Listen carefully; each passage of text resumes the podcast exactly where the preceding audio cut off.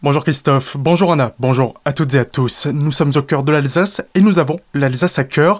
Muriel Braun, infirmière libérale novice en politique, puisque c'est sa première candidature, se présente pour les élections départementales pour le canton de Célestat avec Denis Digel, conseiller municipal d'opposition à Célestat et vice-présidente de la Comcom de Célestat.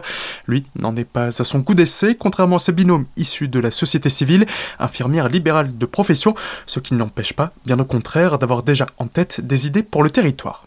Qu'il faut des hommes et des femmes de terrain. Donc euh, je n'ai aucune connaissance politique, mais en fait je me rends compte par mon métier et par ma vie euh, de tous les jours que je suis dans tous les champs d'action de la CEA. En fait, je suis infirmière libérale. J'arpente les routes euh, de notre centre Alsace tous les jours. J'ai des enfants qui sont au collège. J'interviens chez des personnes âgées tous les jours, donc je vois leurs besoins, leurs motivations. Donc je suis très impliquée pour mes patients que je soigne. C'est un champ d'action qui est très important pour la CEA aussi. Donc voilà, je peux être que une candidate euh, optimum euh, pour avancer et amener euh, ce que je peux pour que l'humain soit mis au centre de la réflexion et qu'on tienne compte de leurs besoins. Moi, je suis aussi un homme du terrain. Ma mère est d'ailleurs native de Mackenheim, donc le canton, je le connais très bien. J'ai passé des belles vacances chez ma grand-mère, donc c'est un secteur que je connais bien et par ma profession aussi, par mes engagements professionnels. Donc le canton, je le connais très, très bien. Je connais aussi les gens qui y vivent et je connais aussi les attentes. Et forcément, pour le Centre Alsace, pour Célestat et pour le Centre Alsace, je souhaite promouvoir ce Centre Alsace. Ça fera partie un peu de nos engagement, Célestat doit retrouver une place forte au sein de cette nouvelle collectivité. Ça, c'est quelque chose de très important. Célestat un peu perdu de sa brillance. Depuis toujours, Célestat était un carrefour important dans l'histoire euh,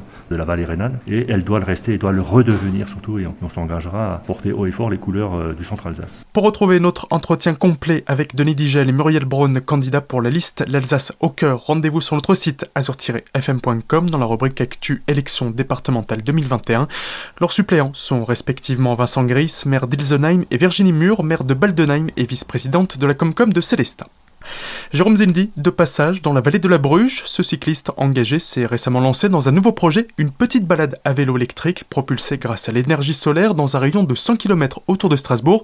Il ira à la rencontre des producteurs et acteurs du territoire. On en parle avec Simone de l'Office de tourisme de la vallée de la Bruche. La vallée de la Bruche s'est engagée dans une démarche de découverte en mobilité douce, hein, déjà depuis euh, un certain temps. Et c'est pas pour être dans l'air du temps, hein, cet engagement. On l'a inscrit dans nos objectifs hein, de faire de la vallée de la Bruche à l'horizon 2028 une destination sans voiture. Il était tout à fait normal qu'on s'associe donc à cette opération euh, des 100 km autour de Strasbourg, l'initiative de Jérôme Zindi, qui lui euh, donc cherche à valoriser donc à travers des rencontres euh, les avantages d'une consommation de producteurs à consommateurs et d'une approche respectueuse de l'environnement et du travail des exploitants. Pour suivre l'aventure de Jérôme Zindi, rendez-vous sur les réseaux sociaux, 100 km autour de Strasbourg ou bien directement au bord de la route pour l'accompagner sur quelques kilomètres. Annulation du Festival international de Colmar. Depuis des mois, l'équipe du festival avait travaillé sur les différents scénarios et modalités d'organisation de la série de 23 concerts reportés de 2020.